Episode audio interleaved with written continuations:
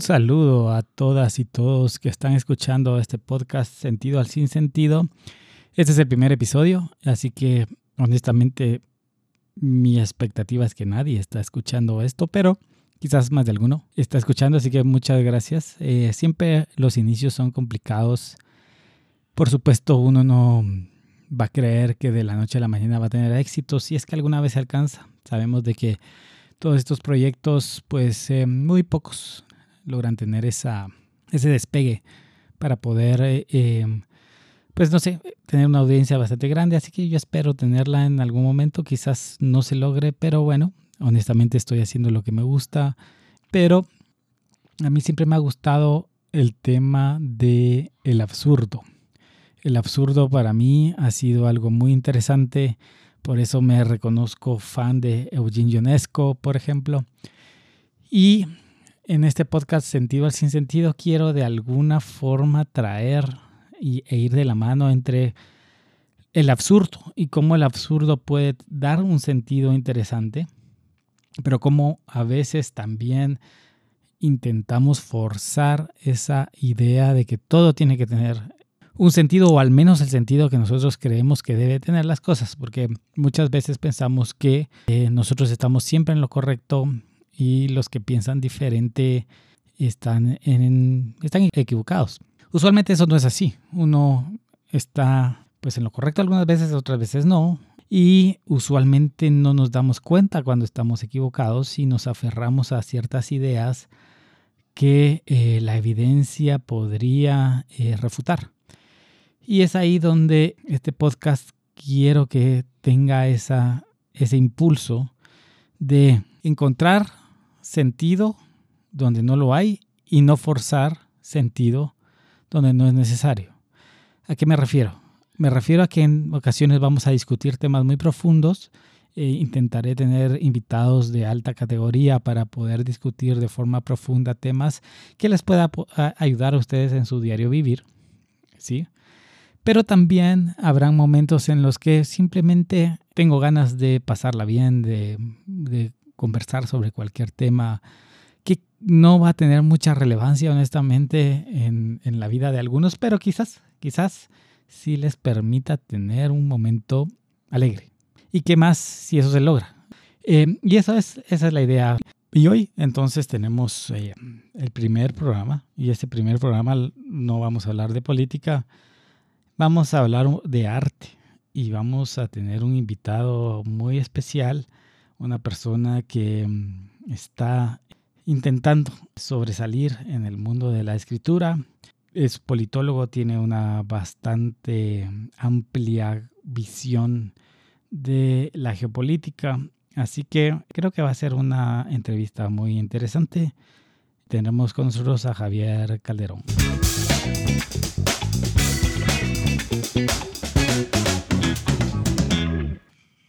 Un saludo a Javier Calderón, que lo tenemos ahora en este espacio de entrevista.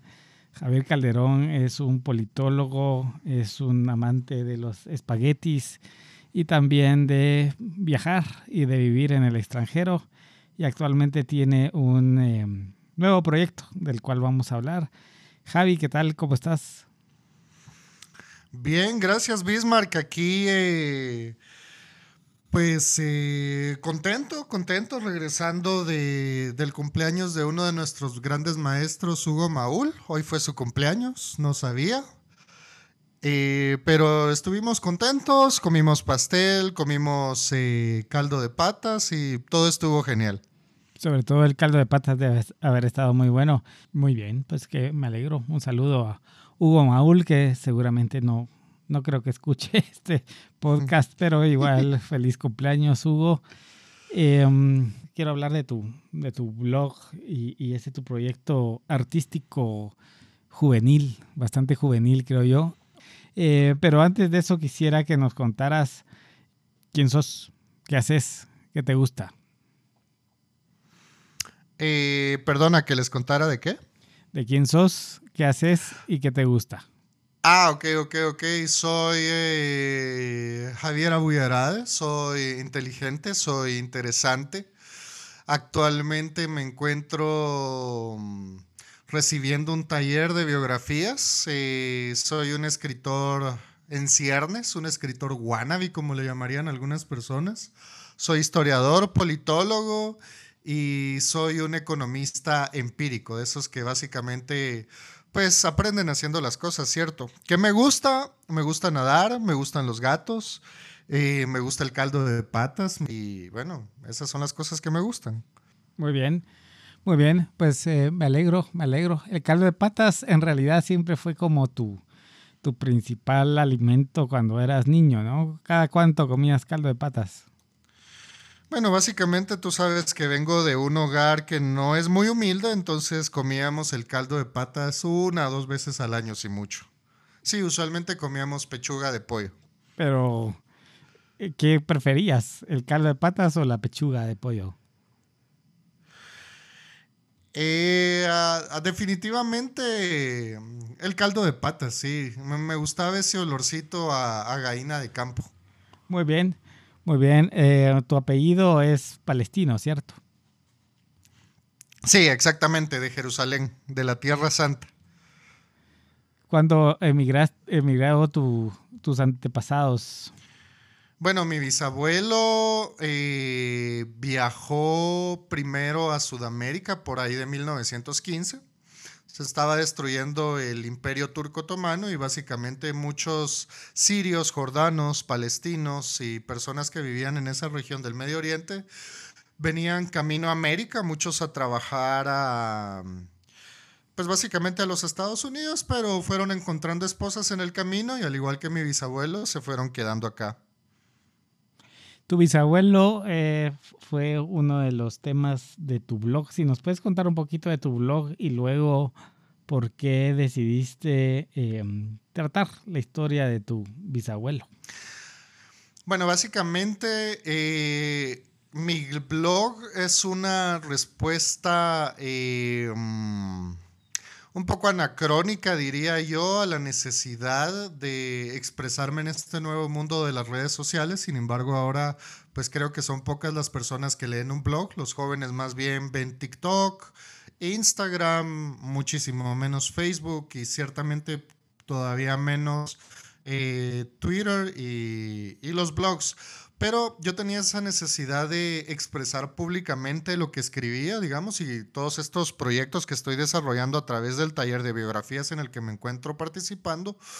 Y la idea de contar la historia de mi bisabuelo era que creo que él necesitaba un juicio público por las cosas malas que hizo durante su vida, entre ellas apuñalar a mi bisabuela 14 o 21 veces y también para enseñarle a las personas que lean el blog, que hasta el momento han sido dos, pues eh, básicamente cuáles son los problemas que tiene la, cultura árabe en todo el mundo.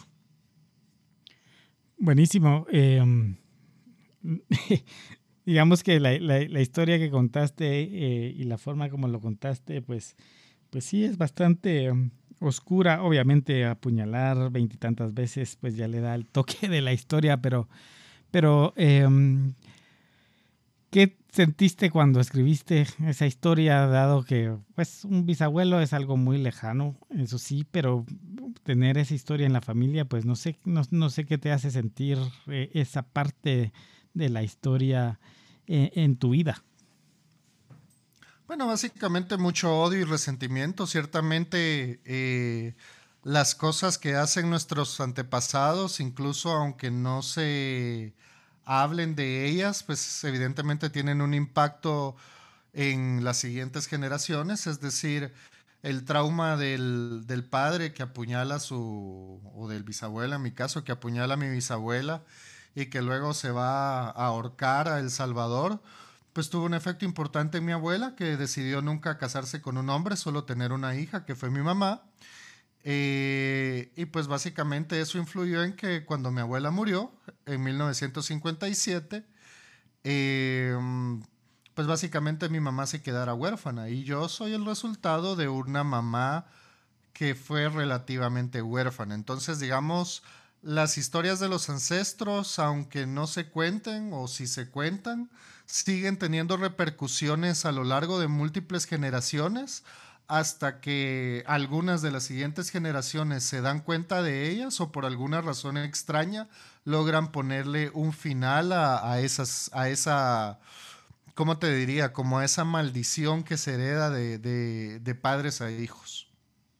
¿Y crees que has puesto eh, alto a esa maldición? No. has finalizado? No, definitivamente no. Es un proceso. O sea, realmente es un proceso. Es un proceso que me tomó mucho tiempo reconocer, digamos, qué era lo que había pasado, luego cómo eso había influido en, mi, en la vida de mi madre particularmente. Todavía no tengo tan claro cómo eso ha influido en mi vida, aunque sí tengo algunas ideas. Y básicamente el hecho de generar este juicio público a mi bisabuelo es un inicio para, para yo ya no transmitir este demonio, este mal, esta maldición, este hechizo a mis hijos o hijas, si es que en algún momento dado llego a tenerlas. Claro, y lo interesante es de que a veces uno reproduce acciones del pasado, eh, pero no las identifica, y vos las identificaste y como bien dijiste, hiciste un juicio público de todo eso, ¿verdad? Que supongo debe ser un buen inicio para, para terminar ese círculo, ¿no? Sí, efectivamente. O sea, y ahí entendí, por ejemplo, también el tema de, de las víctimas del conflicto armado en Guatemala y básicamente de, de todas las víctimas de la Guerra Fría en América Latina y en el mundo. Es cierto, o sea, digamos, existe esa idea de que hay que perdonar a los victimarios y efectivamente más o menos sí, pero mientras no haya justicia en el universo, si lo quieres ver así, o sea, sigue, el universo sigue desbalanceado, es, es una sensación extraña, pero tú no puedes o yo no puedo perdonar hasta que no se haya juzgado al que, al que cometió o al que rompió la paz o el orden o, las relaciones amistosas, en este caso entre, entre mi bisabuela y mi bisabuelo. Es decir, tal vez yo lo pueda perdonar en el momento en que lo juzguen, pero antes de eso es muy complicado. Claro, y e, ese juicio pues no va a existir.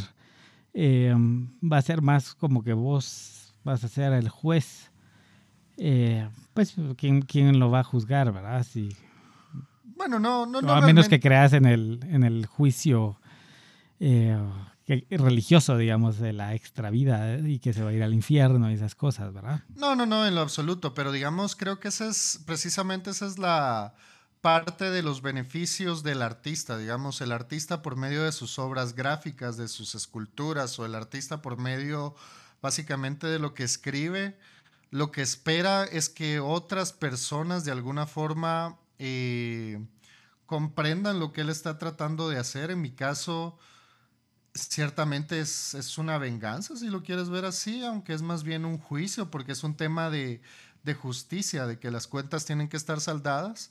Y aunque solo dos personas han leído ese post, pero básicamente en el taller donde estoy pues aprendiendo a, desarrollar mis, mis escritos biográficos. El taller está compuesto por ocho mujeres y, mi persona. Entonces esas ocho mujeres de alguna forma emitieron un juicio en contra de esta persona y me dijeron, mira, ya lo quisiera ahorcar. Y ya con eso quiere decir que un tercero de alguna, de alguna forma se dio cuenta del mal hecho y emitió un juicio en contra de esa persona. Entonces, obviamente, si, si alguien no escribe esto de forma pública, pues es, solo a la voluntad de la persona que, que lo tiene en el corazón, pero en mi caso sí espero que estos temas sean de dominio público. Ok, y bueno, entonces básicamente lo que buscas es, bueno, ciertamente sí, eh, eh, están validando digamos que tus sentimientos negativos hacia tu bisabuelo, ¿verdad? Y que quizás eso es bastante importante. Ahora sabemos que en redes sociales hay un montón de gente loca y digamos de que es posible que en los comentarios de tu blog más de alguno o algunos vayan a poner locuras como qué bueno que hizo esto, ¿sabes? Pues sabes que hay trollers por ahí que les encanta hacer como ¿qué, te haría sentir eso si ves eh, que al final por pura locura de red social em, sale diferente a lo que esperabas el juicio público de tu bisabuelo? Pues eh, te diría que la verdad no me importa, ya en la medida en que es, es, es, es lanzar una moneda al aire, ¿cierto? Ya media vez la lanzaste, ya creo que uno tiene que aceptar cualquier cosa que venga. Ciertamente, en el caso de los escritores de autobiografías, tienes que aceptar el rechazo o la indiferencia, que sería peor que el rechazo, o la aceptación de las personas que están leyendo lo que, lo que tú escribiste. Entonces, digamos que eso ya sale de mi poder y por lo tanto acepto cualquier cosa que venga.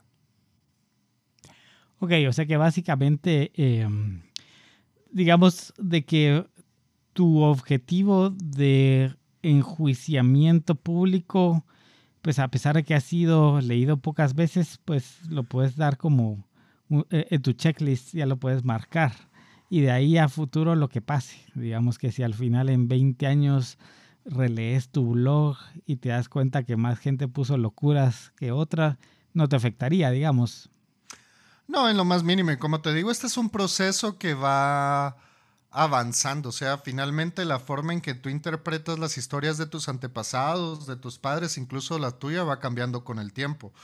Es decir, por ejemplo, el Bismarck Pineda que tenía 20 años va a ver su vida hacia atrás con una mirada más o menos diferente a la del Bismarck de 30 o a la del Bismarck del 40. Ciertamente porque has acumulado más experiencias que te permiten tener más parámetros de evaluación y hacer evaluaciones más prudentes de tu pasado. Posiblemente mantengas algunos juicios de valor que son esenciales a ti, que tienen que ver con tus valores personales, pero digamos que tal vez vas a ser, o en mi experiencia al menos yo cada vez soy más, eh, ¿cómo se diría? Soy menos severo a la hora de emitir mis juicios de valor mientras más viejo me pongo. Eso es bastante, creo que bastante sabio darse cuenta que um, uno, lo que dijiste, no es el mismo, obviamente no va a ser el mismo a los 10, 20, 30, 40 y por supuesto ve su vida de forma diferente, algo que aparenta no tener... Eh, que no es cierto antes, ante algunas cosas que pasan, eh, por ejemplo en Estados Unidos está muy de moda que te están tachando de algo de lo que hiciste hace 30, 20 años, cuando eras un joven loco, ¿verdad? Y por eso te quieren cancelar. No sé qué, dado que mencionaste esto, ¿qué opinión te merece ese tipo de cosas? Bueno, que definitivamente en el caso de un artista, que es lo que yo quisiera hacer, o sea, el interés del artista no es fama, no debería ser fama, no debería ser vender libros, no debería ser popular, sino debería ser, debería ser solo poder producir tu arte y ser cada vez, posiblemente, aunque no necesariamente, pero posiblemente ser cada vez mejor en ello. Entonces, digamos, ¿qué es lo que se ve en Estados Unidos, incluso en Guatemala? Que lo que dijo el político cuando tenía 20 años, alguien lo encontró el video y se lo echa en cara a la persona, o las fotos que se tomó la artista norteamericana desnuda para su novio, alguien la saca en público y luego ya no le permiten hacer una película, por ejemplo. Pero creo que uno como, como artista en general, si tu preocupación principal no es el dinero eh, o la fama o el poder, esas cosas te deberían de valer gorro, porque lo que a uno le debería interesar es realmente poder expresar su arte con, digamos, indistintamente de ese tipo de resultados. O sea, a ti lo que te interesa como artista es tener a alguien que de alguna forma entienda lo que estás haciendo y, y ya. Y ya, más solo eso. O sea, si alguien eventualmente seguiré escribiendo cosas personales mías y cosas malas que he hecho en mi vida. Y si alguien me quiere, quiere usar eso para dañarme en el futuro, pues que lo haga, porque no, no, no, no, no va a encontrar mucho a qué aferrarse, honestamente. Buenísimo. Eh, y digamos que para terminar la historia de tu bisabuelo, si tu bisabuelo se reencarnara en uno de tus gatos, ¿qué harías? Si se reencarnara en qué, perdón? Si, si los poseyera, mejor dicho, no reencarnara, sino que posee espiritualmente a uno de tus gatos, tu bisabuelo. Eh, bueno, definitivamente lo primero que haría es buscar un sacerdote católico experto en exorcismos. Si eso no funcionara, buscaría un sacerdote evangélico. Y bueno, si eso no funciona, definitivamente los tendría que echar a la calle y, que ellos vean cómo se las arreglan, ¿cierto? Yo no quiero ese tipo de, de legiones, como dice la, Biblia en, mi casa. Bueno, pero te faltó, rápido los echaste a la calle porque pudiste haber buscado un chamán, eh, yo qué sé, algún brujo de algún lado, ¿no? O sea, solo, solo vas a intentar dos veces y luego los tiras a la calle. Eh, bueno, digamos que, que, creería poco en los brujos y en los chamanes, te soy honesto. Creería más en un padre que de alguna forma viene de una religión institucionalizada que tiene, ¿cuánto? Dos mil años de existir y que han lidiado con eso a lo largo de su vida. Por supuesto, también pueden ser charlatanes, definitivamente, no te lo niego, pero, pero bueno, a falta de mejor prueba, creo que esa es la que, la que queda utilizar. Bueno, esperemos, esperemos honestamente que eh, no pase eso. Eh, no sé qué probabilidad le das de 1 a 10 que mañana te levantes y te des cuenta que uno de tus gatos es, es en realidad tu bisabuelo. Yo le daría una probabilidad de menos 20 más o menos. Sí, sí, sí, negativo, negativo 20. Perfecto. Cuéntanos un poquito más de, tus, de las otras historias que has escrito en el blog. ¿Cuál es la historia que más te ha gustado de las que has escrito? La historia que más me ha gustado probablemente fue la de mi hermano, por múltiples razones. La primera es porque en lugar de adjetivos usé sustantivos para, para describir... Eh, bueno, básicamente esta es una técnica que utiliza o que utilizó Octavio eh, Octavio Paz, el escritor Octavio Paz, y, que básicamente al usar sustantivos para calificar algo, en lugar de adjetivos, lo que te permite es tener como que un, em, ¿cómo se diría? Una, una visión, una percepción, te permite desarrollar personas o sujetos o eventos con más profundidad, más complejos. Eh, mientras que el adjetivo de alguna forma limita, limita la, connotación de lo que estás hablando. Básicamente mi hermano sufrió mucho durante su vida. Eh, él tiene o tenía las mismas enfermedades que yo tuve. Ácido úrico alto, presión arterial alta, colesterol alto. Y realmente, te soy honesto, es, es muy fácil morirse. O sea, con un par de meses que comas mal o con un mes que no te tomes tus pastillas y la probabilidad de que te dé un infarto al corazón es muy alta. Lo cual fue lo que le sucedió a mi hermano. Pero yo más creo que él en algún momento dado perdió el interés en seguir eh, tomándose sus pastillas, tratando de tener un estilo de vida saludable. Y bueno, obviamente el resultado fue que murió. Entonces, eh, um, esta historia me gustó porque creo que es eh, lo suficientemente triste que fue la, el sentimiento que yo traté de expresarle a mis lectores y lo suficientemente también clara a pesar de utilizar una forma distinta de, de describir a las personas y los sucesos.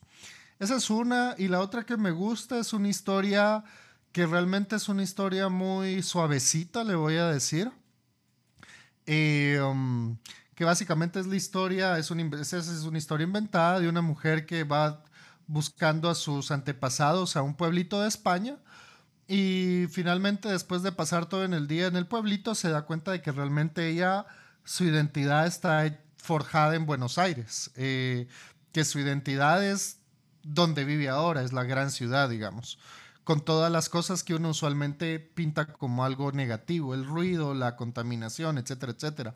Pero me gustó porque ahí hice un esfuerzo, a diferencia del otro, esta vez con adjetivos, de pintar un paisaje que fuera bello, y a la vez lo suficientemente explícito y lo suficientemente materializado como para que la gente fuera capaz de imaginarse en el, pueblito en el cual estaban sucediendo los eventos. Entonces, creo que esas dos historias son mis favoritas hasta el momento. La historia que acabas de mencionar, pues yo cuando la leí quise, y no sé si ese era el sentido, pero encontrarle eh, dado que tus otras historias eran muy personales, hallarle, digamos, algo eh, de tu vida y pues, no sé, ¿tiene algo, eh, alguna relación con vos esa historia?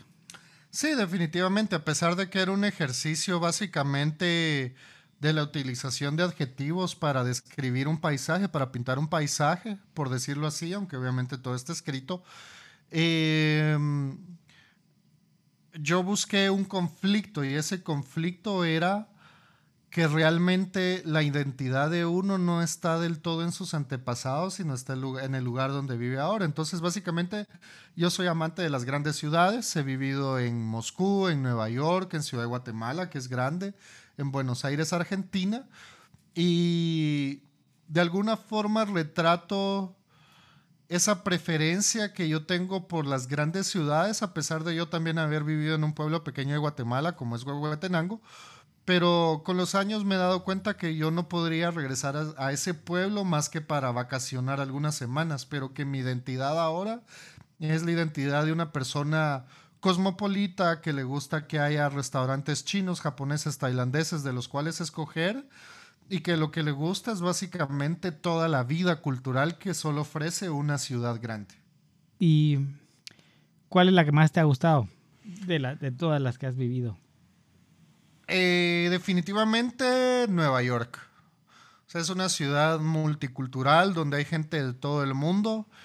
De alguna forma uno no se siente extranjero porque la mayoría de las personas que uno ve en la calle son extranjeras es una, es una ciudad bastante, donde uno se vuelve una persona bastante anónima.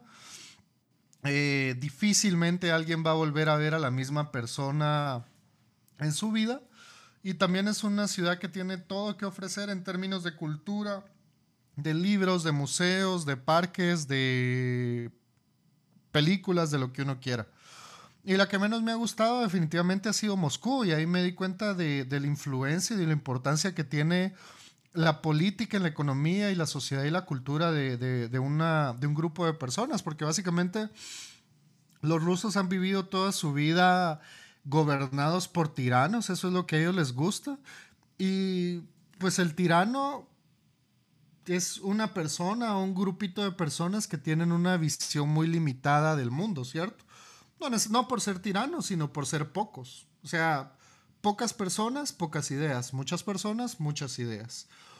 Y en ese sentido te das cuenta que todo lo que sea diferente o y obviamente contrario al tirano y a sus amigos, pues queda fuera de la jugada. Entonces vas a Moscú y si vives ahí vas a vivir una ciudad que tiene una vida cultural muy limitada, muy tradicional, muy conservadora, donde no se puede hablar política de política en ninguna parte del mundo, eh, donde ellos básicamente siguen reviviendo el éxito que tuvieron escritores como Dostoyevsky o León Tolstoy hace más de 100 años. Me explico, porque en los siguientes 100 años, precisamente por esas tiranías bajo las que ellos viven, no logran producir nada nuevo. Entonces te diría, esa es la ciudad, una de las ciudades más invivibles en las que he vivido. Ya, tiene, tiene sentido, ¿no? Em, la verdad es que a nivel de producción cultural, digamos, em, dejando afuera lo deportivo, porque ahí sí han sido relativamente exitosos en el deporte olímpico, pero si me preguntas, tal vez también estamos muy lejos y no acostumbrados a su producción artística, pero, pero reciente, no sé, eh, no se me ocurre nada, habría que ver. ¿Un ruso crees que es feliz vos? Eh, no, en general no. El clima es muy feo y es un clima muy frío, muy gris, en una naturaleza poco verde la mayor parte del año, te diría que unos 8 o 9 meses al año. Y eso tiene un impacto importantísimo en la forma en que se sienten las personas. Y eso ante un sistema de vida bastante limitado, opresivo, controlado. Eh, te diría que no son felices, más bien son personas acostumbradas a vivir bajo esas circunstancias. Y como no conocen, o muchos de ellos no conocen cómo es afuera, eh, porque no hablan inglés, por mucho que haya redes sociales, si no hablas inglés, si no hablas español, si no hablas alguno de los idiomas de los países más civilizados del mundo, es difícil que realmente veas otros mejores modelos de vida. Entonces, ellos creo que viven conformes en ese mundo, aunque es un mundo bastante gris y triste. Ya, ya, sí, sí. Acabas de pintar una Rusia muy, muy, muy gris a todos los escuchas que no sé si este podcast le va a ganar a tu blog porque pues eh, no estoy seguro si dos personas lo van a escuchar, pero en todo caso, eh, solo para quedar claro y quiero, si lo afirmas, ¿recomendás a esas dos personas que se vayan a vivir a Rusia, sí o no? No, definitivamente no. Ni siquiera de turismo tampoco, no. Ni siquiera San Petersburgo. Eh, no, honestamente no. Muchos hombres tienen el ideal de las mujeres rusas hermosas y efectivamente son mujeres muy bellas. Pero para ver mujeres bellas rusas yo les diría que mejor las miren en Instagram. Eh, porque aparte si no saben hablar ruso es muy difícil salir con ellas. Y son la mayoría mujeres bastante frías, y eso realmente es una cultura muy distinta del latinoamericano. O sea, cualquiera que oiga este podcast básicamente es una persona, me imagino yo, que es menos conservadora, que quisiera tener un noviazgo para ver si la cosa funciona, etcétera, etcétera. Y la verdad que los rusos no son así en lo absoluto. Y lo otro es culturalmente, pues ellos tienen muchos museos, pero ni de cerca llegan a lo geniales que son los museos que hay, por ejemplo, no sé, el Louvre o el Metropolitan o los museos que hay en Holanda, nada que ver, o sea, ni siquiera San Petersburgo. ¿Y qué le dirías em, en la tumba de Boris Yeltsin? bueno, lo primero le diría que era un gran oso bebedor y que no estaba hecho para ese país. O sea, él no era un buen tirano, no era un hombre fuerte ni era un hombre dispuesto a darle de beber polonio 14 a sus enemigos, entonces precisamente por eso lo quitaron del poder, ¿cierto? Entonces acá este, vamos a dejar a Rusia y a, y a, las palabras de Javi en la tumba de Boris Yeltsin. Y por último, ya para terminar este podcast, es la sección invéntale el nombre a una persona famosa de tu país o cámbiale el nombre a una persona famosa de tu país. Así que eh, piensa en una persona famosa de tu país y qué nombre le pondrías. Mm. Bueno, definitivamente sería a la actual pareja del presidente Yamatei.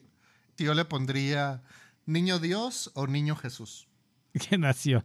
Muy bien, muy bien. Javi, te agradezco mucho por haber estado en este podcast. Eh, no sé si quieres eh, dar los datos de tu blog para que las personas que lo escuchen lo puedan visitar eh, y darles una invitación de qué van a encontrar ahí y, y eso. Sí, muchas gracias. Pues invitadísimos todos a leer mis Historias autobiográficas, biográficas y los cuentos cortos que escribo, todas son lecturas no mayores de 10 minutos, precisamente eh, pensadas para esta sociedad en que tenemos tantas cosas que hacer y tanto contenido, mucho del cual no es bueno. Y mi blog van a encontrar un contenido de la mejor calidad posible que yo, que yo puedo crear. Historias entretenidas eh, y se llama Descascarados, dos puntos, ensayos biográficos. Entonces, eh, bienvenidos para comentar, para criticar. En mi blog no hay censura, lo único que hay es mi interés en que ustedes eh, puedan participar de, del arte que yo hago. Así que muchas gracias a todos y tengan eh, un buen día. Buenísimo, gracias Javi y nos vemos en el próximo episodio. Un saludo a todos y todas. Saludos.